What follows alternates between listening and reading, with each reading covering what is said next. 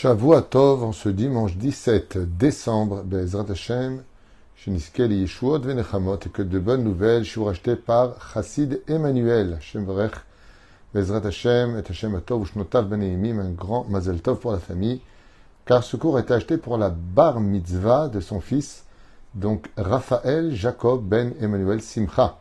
Bracha Revacha Beatzlacha de la part de sa maman, qu'il aime énormément, dont la fête sera ce soir. Donc, Bezrat Hashem, beaucoup de bonheur. Vekedat Moshe et Israël, en espérant Bezrat Hashem des dents séparées si Dieu veut.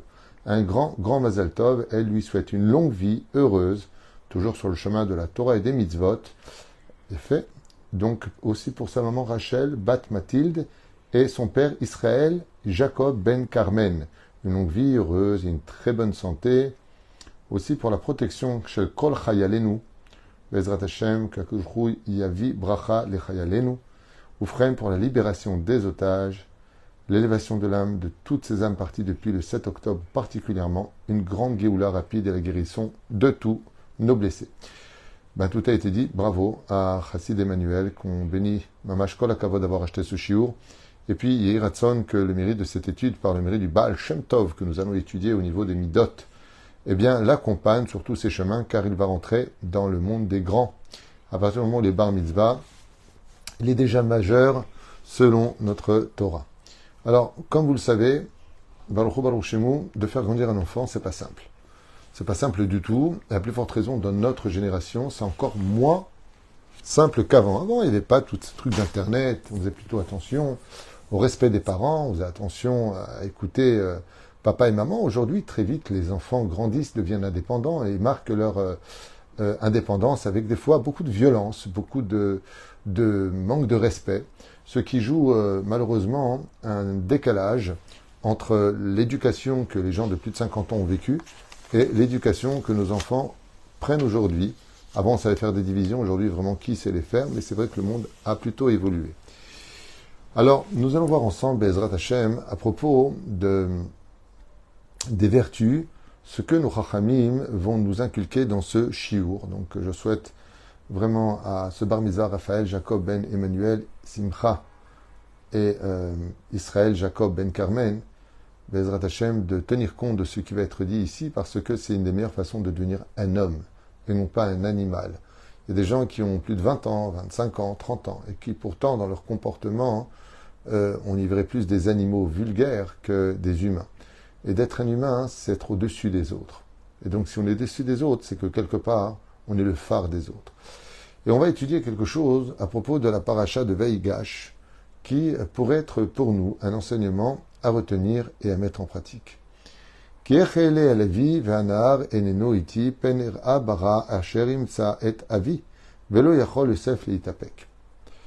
Le verset dit la chose suivante quand Yehuda s'adresse à son frère Yosef, ne sachant pas qu'il est Yosef Hatzadik, car il ne l'a pas reconnu.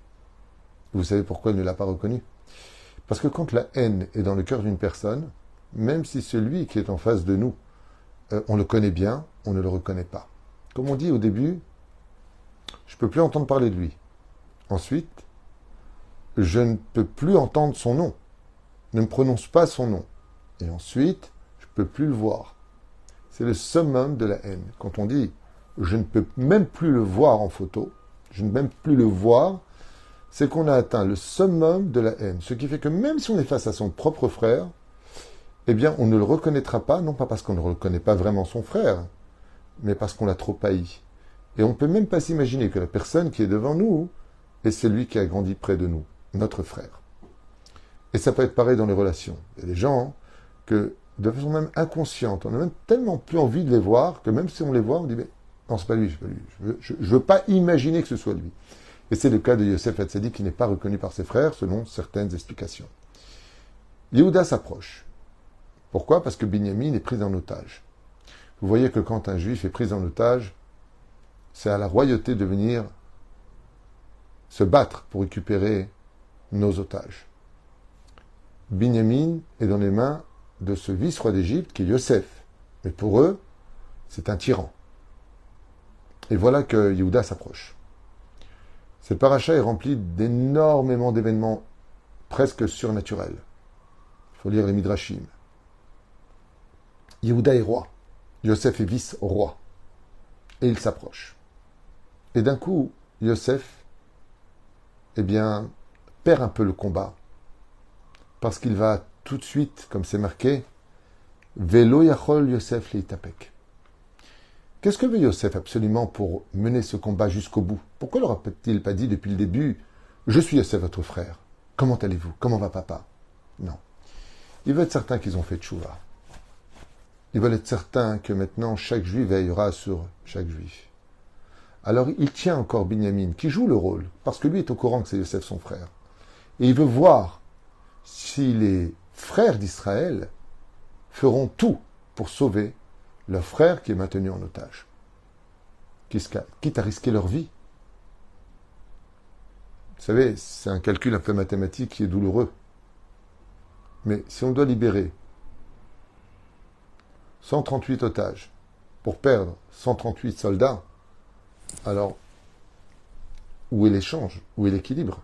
On a sauvé 138 vies pour perdre 138 vies Ce n'est pas une victoire de stage. Mais la victoire, elle n'est pas dans le nombre, elle est dans l'idéologie. On est dans l'idéologie. Yehuda sait qu'il est face à une armée puissante, les Égyptiens de cette époque. Ils sont onze frères, plutôt dix face à Yosef qui est le onzième, et puis Binyamin qui est dans ses mains, qui est le douzième. Mais peut-être qu'ils vont tous mourir pour libérer un seul. La Torah vient nous apprendre que ce n'est pas le fait de mourir de façon quantitative, même si c'est extrêmement douloureux, qui importe. C'est qu'on ne laisse jamais un frère derrière. Et qu'est-ce qu'il dit? Est la vie. Ve'anar iti. Comment est-ce que je pourrais remonter vers mon père Il parle de Yaakov ici présent? Et l'enfant n'est pas avec moi. Et regardez la suite du verset. Velo Yosef tapek. Pourquoi? Bera asher est vie. Je ne peux pas faire plus de mal à mon père que ce qu'il a déjà subi comme malheur. S'il me voit revenir sans Binyamin, mais mon père en mourra. Et là, pose la question à propos du Baal Shem Tov. les Moshe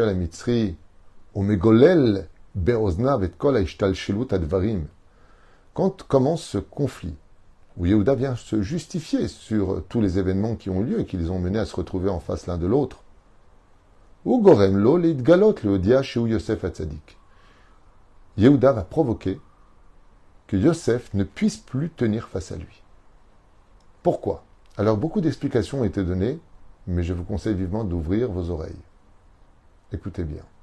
L'une des explications, je veux quand même vous la dire, c'est que Yehuda, ayant peur que ce vice-roi d'Égypte qui est en face de lui lui demande la présence de Yosef, le douzième frère, il lui dit Yosef met. Yosef est mort. Comme ça, tu ne peux pas me demander de l'amener lui aussi dans cette paracha. Il y en a qui disent, dans nos commentateurs, que quand Yosef a entendu de la bouche de son frère qui était sadique, Yosef, met, il lui dit, non, dis pas ça, je suis vivant. Parce que la parole du tzaddik se réalise tôt ou tard. Et étant donné que Yehuda dit, Yosef, met, ça raccourcit la vie de Yosef puisqu'il n'est pas mort à 120 ans mais à 110 ans. Et donc, toujours faire attention à la parole du tzaddik. Yehuda est un tzaddik et, Yosef le sait. Et il dit, hey, si tu viens dire que Yosef est mort, je t'arrête, refais à Tarat Nedarim parce que je ne suis pas mort. À retenir. Faites toujours attention à la parole quand vous dites que je meurs un instant, euh, sur la Torah, sur les yeux de ma mère, sur les yeux de mon père, sur la tête de mes enfants. Faites attention. Si vous faites une telle chose, même si vous avez raison, parce que vous avez juré, sachez que vous, venez d'apporter une maladie sur l'un ou sur l'autre. La parole est créatrice. Sur les yeux de mon père, tu peux rendre ton père aveugle. Pour toi, c'est rien. En plus, tu peux dire j'avais raison. Mais la question est est-ce qu'il y avait lieu de jurer? Non. On ne jure que pour une question de vie ou de mort, pas pour autre chose. Ou d'adultère, ça dépend. Ou freine, dans le cas échéant. Il y a marqué comme ça à propos de Rabbi Gamiliel Cohen Rabinovitch, qui dit comme ça Ma'aya bedvarav chez Yehuda, chez Garam Yosef Lidgalot Qu'est-ce qu'a dit de particulier Yehuda dans cette phrase pour que Yosef ne puisse plus se contenir et n'ait plus d'autre choix que de se dévoiler? Écoutez bien. Chez Yehuda Amar le Yosef, quand Yehuda a dit à Yosef, Ech ele el avi ve'anana reneno iti, pener e bara Je ne peux pas retourner sans Binyamin, car cela pourrait attrister mon père au point de mourir. Yosef ibid baota sha be Yehuda achiv. Et là, les Chachamim nous disent que Yehuda regardait, Yosef, Yosef, pardon, a regardé son frère Yehuda droit dans les yeux.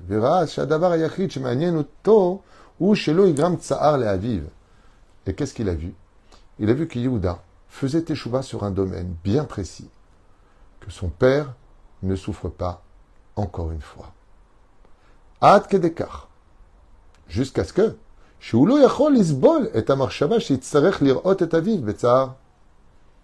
Il a constaté, Yosef, que son frère faisait une teshuva énorme sur les 22 ans de malheur qu'il avait laissé son père en deuil. Et Yehuda lui dit, t'as pas compris. Si on doit tous mourir pour ramener Binyamin, un seul homme, on mourra tous. Parce qu'il y a une chose, une seule chose, qu'on ne pourra plus jamais voir dans notre vie, c'est notre père triste à cause de nous. Jamais je laisserai mon père triste. Peu importe qui a tort ou raison, jamais je laisserai le cœur de mon père encore dans cette tristesse.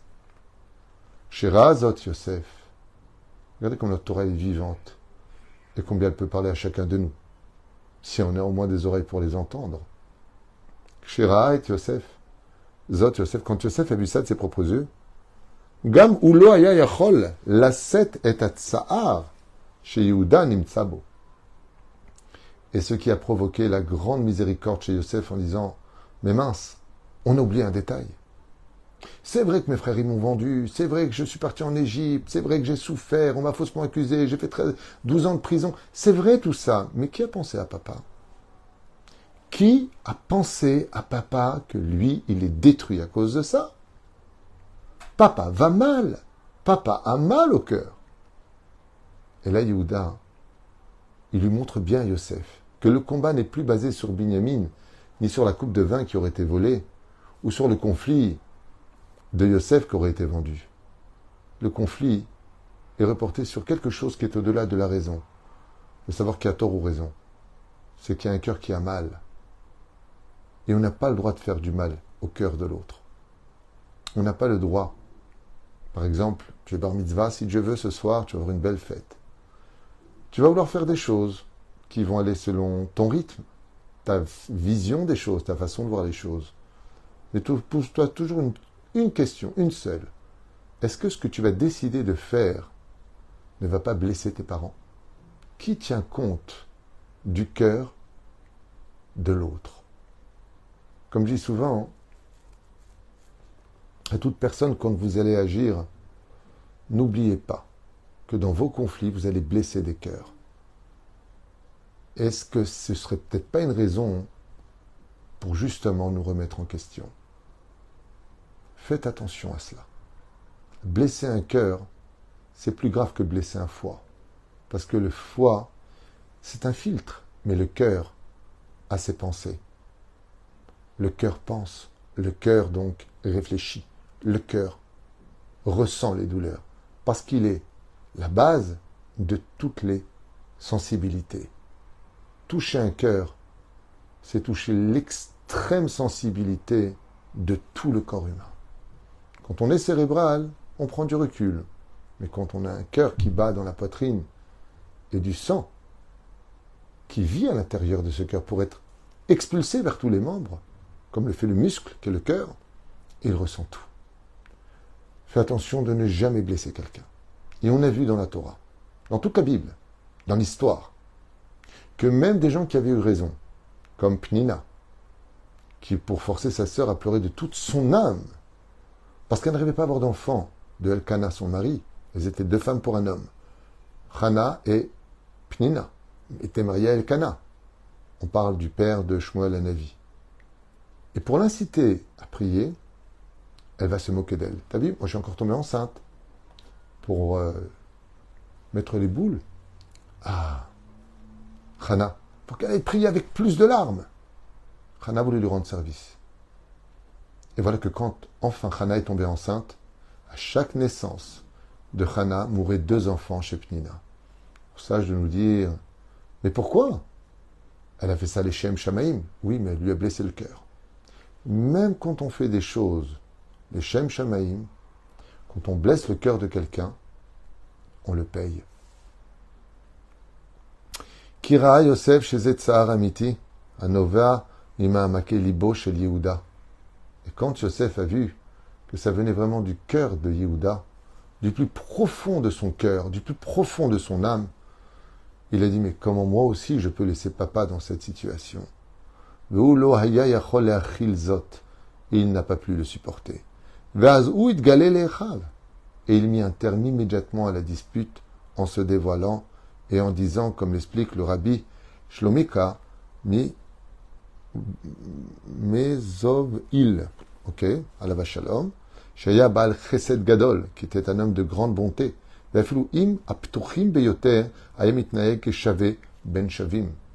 et même avec les gens les plus simples et les plus ordinaires comme les plus riches qu'il rencontrait, il leur donnait à chaque fois le même honneur, les mêmes paroles, le même respect. Adam, euh, Et un jour, un homme qui était fatigué a demandé à ce grand sadique, Rabbi Shlom Ka, s'il pouvait bien le réveiller une demi-heure plus tard, comme si c'était un réveil. On parle d'un tzaddik et sodolam. Achat tzaddik, rêve l'écart. Et le tzaddik lui a répondu Je suis désolé, mais je ne vous réveillerai pas dans une demi-heure. Le pliat Asovava et Shiva Amar, il lui a demandé, cet homme ordinaire, euh, pourquoi est-ce que vous ne voulez pas me réveiller puisque vous êtes en train d'étudier? Si moi je me repose, je dois me réveiller dans une demi-heure. Pourquoi ne voulez pas, vous, ne voulez pas prendre cette mitzvah de me réveiller? Madame car il faut savoir, il lui a dit, que quand on réveille une personne de son sommeil, le premier moment où on le réveille, au bekar, la personne, elle a une, une petite seconde. Aïe, ah oui, merci. Ah, il est tard, mais il est encore peut-être un peu fatigué. Il peut se réveiller brutalement. Il peut être, il pouvait être en train de rêver. Je ne sais pas dans quel état il va être, il lui a dit. Et ce Rav, qui s'appelle Rabbi Shlomika, Mizva, Zva, il apparemment, il lui a dit Moi, toute ma vie, j'ai fait attention de ne jamais blesser quelqu'un. Même petite égratignure dans son cœur. Le Baal Shem Tov, dit Quand tu liras cette paracha, alors pose-toi exactement la question pour quelle raison Yosef s'est-il dévoilé Parce qu'il a dit Je ne peux pas revenir sans le petit, pour la simple et bonne raison, peiner et de peur que je vois, bara, le mal, ça est ta vie. Quand mon père me verra venir sans le petit, la douleur qu'il en subira, je ne veux pas le voir souffrir une fois de plus, et moi en être la cause. Heureux celui qui dans ce monde ne sera jamais la cause de la moindre douleur infligée à l'autre. Alors c'est sûr que dans la vie, on reprend la monnaie de ce qu'on a donné. Il est évident qu'on ne peut pas faire non plus d'omelette sans casser des œufs. Il y a des fois des nouvelles ou des choses, des événements ou des décisions que l'on va prendre qui vont faire du mal. Mais si on sait trouver les mots, s'expliquer et vraiment juger, car vous savez que dans cette génération, la majeure partie des conflits débordent bien, bien au-delà, bien au-delà de la raison pour laquelle réellement il y avait un conflit. C'est-à-dire que pour une petite histoire, ou pour un petit geste, ou pour une petite parole, peut-être certes déplacée, on peut en arriver à des conséquences extrêmement graves, comme si qu'il y avait eu mort d'homme. Il faut faire attention à cela. Remettre les choses dans leur contexte, mais savoir que quand on blesse le cœur d'une personne, qu'on le veuille ou qu'on ne le veuille pas, Torah kula, Torah shibirtav, que Torah shebalpe, le dit le Baal Shem Tov, Shalmim, ne t'étonne pas aussi qu'un jour ton cœur, Chazve Shalom, il soit aussi blessé. Qui mida mida le batla. Mesure pour mesure ne s'annule pas. Et la reine, ainsi toutes les disputes que nous aurons, elles viendront blesser une personne. Pour vous constaterez que le Shulchan Aruch écrit à propos de la fête de Kippour, les faillesses. Qu'est-ce que veut dire le mot les faillesses. Quand on arrive à la veille de la Yom Kippourim, nous devons aller voir les personnes à qui on aurait fait du mal. il n'y a pas marqué leur demander pardon. Il y a marqué les faillesses d'abord. Qu'est-ce que ça veut dire le mot les faillesses Consoler. Consoler, ça veut dire penser la plaie que tu as fait en lui. Car demander pardon à une personne que tu as blessée va mettre un terme éventuellement au conflit. Mais est-ce que ça aura pensé les blessures occasionnées de tous ces mois ou années passées dans le conflit? Non. Demander pardon n'est pas suffisant. Il faut penser ces blessures qui ont été occasionnées. Bon, en fait, tu sais, il faut arrêter tout ça. Euh, on fait la paix maintenant. Ok Et c'est aussi simple que ça maintenant de faire la paix? Ah, tu vois, tu veux pas faire la paix. Tu veux pas faire la paix. C'est pas suffisant de demander la paix. Il y a trop de blessures à l'intérieur. Des souvenirs qui remontent et puis la peur qu'après la paix reviennent d'autres blessures. La reine, les faillesses. Viens consoler les plaies avant de demander pardon. Demande pardon pour le mal qui a été occasionné. Et ça, c'est ce que fait Yosef. Il dit attendez, stop, on arrête tout. Je suis Yosef. Celui que vous avez vendu en Égypte. Qu'est-ce qu'il voulait dire par là? Si tu dis que tu es Yosef, pourquoi tu rappelles que tu as été vendu? Tu veux continuer en fin de compte ce conflit? Non. Ce que dit Yosef, c'est que venez, on fait une paix, mais une paix durable. Pensez mes plaies, parce que vous m'avez fait du mal en me vendant, en m'ignorant, en me jetant dans un trou, comme si je ne faisais plus partie de la famille, comme si je n'existais plus du tout. Du jour au lendemain, cherchant des petits prétextes. Oui, mais tu as dit, oui, mais tu as fait. Aussi simplement que ça. Vous avez balayé des souvenirs d'existence avec une telle simplicité que ces blessures-là sont plus graves que les raisons du conflit. Comme le font d'ailleurs souvent certaines personnes qui veulent tuer l'autre. Quand ils divorcent, très rapidement ils refont leur vie. Et le message le plus difficile pour l'autre conjoint qui était d'accord à la limite de divorcer, c'est de dire Tu refais déjà ta vie? Tu as déjà été capable de m'oublier Il n'y a pas une période de deuil peut-être, de remise en question, d'incubation, de digestion, de Attends, montre-moi que tu es un peu déçu de m'avoir perdu, que j'avais un peu de valeur à tes yeux. Et vous, vous avez mangé du pain pendant que moi j'ourlais parmi les serpents et les scorpions dans le trou dans lequel vous m'aviez jeté. En guise de récompense, Joseph sera le roi de ses frères. C'est lui qui leur donnera à manger. Dieu voit tout et comprend tout, et aucune injustice ne passe au travers des filets d'Hachem. De la reine, je vous ai noté ici quelques caractéristiques de base pour que Bezrat Hashem, la paix réelle et durable, soit toujours d'actualité après un conflit. Je vous conseille avec toute sincérité et amour de partager grandement ce chiour, qui est un chiour d'une importance primordiale pour toutes les familles et de toute époque. Parce que très souvent, on donne des grands coups de couteau dans le cœur des uns et des autres, et puis après on vient avec un bon, c'est pas grave, on, on arrête. Allez, on s'invite on se parle. C'est pas comme ça que ça marche. On peut le faire comme ça, mais chacun restera sur ses positions dans l'absolu, parce que rien n'a été réglé, tout a été condamné. Et puis un protocole de shalom revient, mais c'est pas comme ça qu'on fait les choses. D'abord, réinstaller la confiance, parce qu'elle a été perdue. Ensuite, accepter l'idée du temps. Troisième chose, réaliser que les gens peuvent changer et que pas tout le monde a un cœur de pierre. Ensuite, quand on veut vraiment, vraiment faire la paix, se racheter. Se racheter. Se racheter veut dire aller au-delà de ce qu'on aurait fait de façon conventionnelle ou traditionnelle.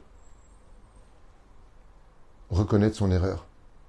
Reconnaître qu'on a exagéré. Reconnaître qu'on a fait peut-être des choses qui étaient disproportionnées. La reconnaissance de la faute c'est la meilleure façon de demander pardon, hormis le fait de le dire. Mais il y a un point essentiel que cette paracha nous livre et qui est la sur le gâteau. Velo yachlu echav la Ils ont eu honte. Vous savez, je pense que, très sincèrement, dans tous les conflits qu'on a eus dans la vie, s'il y a un point qui est capable de réunir tout ce qu'on vient de dire à l'instant, c'est de ressentir la honte et de l'exprimer à l'autre, de lui avoir fait du mal. À un tel point qu'on pourrait dire, tu sais, on a eu un conflit, mais moi j'estime que malgré tout, j'avais quand même des points où j'avais raison. Mais il y a une chose dont j'ai honte, c'est d'avoir fait du mal. Et cette Nekuda-là, dit le Baal Shem Tov, écoutez bien cet enseignement féerique de ce géant de la Torah, qui était notre maître le Baal Shem Tov, Zecher Tzadik Kadosh Ibracha, il dit que tant qu'un juif a honte, qu'il ressent ce sentiment de honte, d'avoir peiné papa, maman, son frère, sa sœur, des gens, le travail, le patron, l'ouvrier, peu importe. Rien que de ressentir la honte, mince, je t'ai fait du mal. Ça englobe la reconnaissance, le fait de demander pardon, le fait de se racheter, d'avoir changé, de laisser le temps de réinstaurer la confiance, le La reine, moi je dis que la meilleure façon de ne pas ressentir de honte un jour, ben, c'est tout simplement de jamais blesser quelqu'un. Et si on le fait, alors qu'on le fasse intelligemment. Juste avant de commencer ce chiour, j'avais dans ce bureau un couple que je dois marier si je veux prochainement. Et Baruch pour ce couple qui va faire un mariage cachère, bien sûr, dans séparé, table séparée, il y a beaucoup de rabbinim qui viennent à cette cérémonie. J'ai appris qu'il y aurait quatre dayanim il y aurait peut-être Rav Reuven Elbaz qui va venir, il y a peut-être le Rav Ronchaya qui va venir, il y a beaucoup de rabbinim qui vont venir à son mariage. Bezrat Hashem. Une personne assez célèbre, entourée de beaucoup de rabbinim, et lui, comme elle. Rabbinim du séminaire.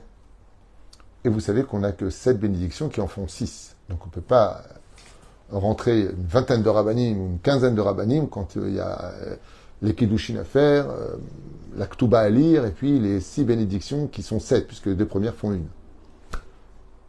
Et la question c'est, d'accord, mais comment on fait vis-à-vis des autres? Alors j'ai dit, je peux donner la parole à l'un, et puis donner juste avant une bénédiction à l'autre. Mais le problème, le problème, c'est que, ben, qui pourra régler quand on a une quantité importante de rabbinim face à moins de possibilités de les honorer? Il y a une raison très simple que je lui ai dit, c'est que je m'excuserai au micro en disant Vous êtes tous des rabbinim honorables et on vous remercie pour votre présence, mais je ne peux pas honorer tout le monde, mais dans l'instant T, vous êtes tous honorés de par la présence de la Shrina et votre présence qui nous honore. C'est une façon de dire les choses, comme je le dis souvent quand on fait un kidouche à la maison. Vous avez un kidouche à la maison, et vous avez une synagogue qui est pleine. On ne peut pas inviter tout le monde non plus. Mais il y a un mot qu'on peut dire. Voilà, chers amis, je vais inviter une partie de la communauté. Je ne peux pas tous vous inviter. Comprenez que je n'ai pas la place. Mais le prochain qui ce sera vous qui viendrez, Bezrat Hashem, nous honorer de votre présence. De dire qu'on ne peut pas prendre tout le monde, de parler. Mais de dire, bon, toi tu viens, toi tu viens, toi tu viens pas. Mais c'est vexant. Même si on n'a pas envie de venir ou qu'on ne pouvait pas venir. C'est vexant. La reine Hashem Kedai. De vivre ces instants et euh, pas simplement des enseigner, de les vivre. Et je peux affirmer, malgré un message qui a été marqué, que je disais brièvement, que je vis tout ce que j'enseigne. Je vis tout ce que je, ce que j'étudie, Baruch Hashem, et on s'efforcera de ne blesser jamais personne. Et c'est pour cela que j'ai souvent coutume de dire, d'ailleurs, dans mes shiurim, que si j'ai blessé ou vexé quelqu'un, eh bien, euh, je m'en excuse. Mais de l'autre côté, n'oubliez pas un détail. C'est que quand on se bat pour notre sauvegarde et notre vie, eh bien, il y a des moments où la paix s'obtient par euh, la guerre, surtout quand ce n'est pas nous qui l'avons commencé. Yom, ou les dettes sa mère, puisque tu es bar mitzvah, je te souhaite de grandir dans la Torah, misot masim tovi, mais comme ce cours qui a été acheté pour toi, cher maman, c'est de te dire juste une chose, toute ta vie, en tant que juif, veille à ne jamais, jamais faire de mal. Le cœur, il bat pour dire qu'il vit. Et s'il vit, c'est qu'il est réceptif. Veille au cœur de chacun pour que Bezrat Hashem, il puisse encore plus battre et aimer la vie grâce à ton sourire. Mazal Tov.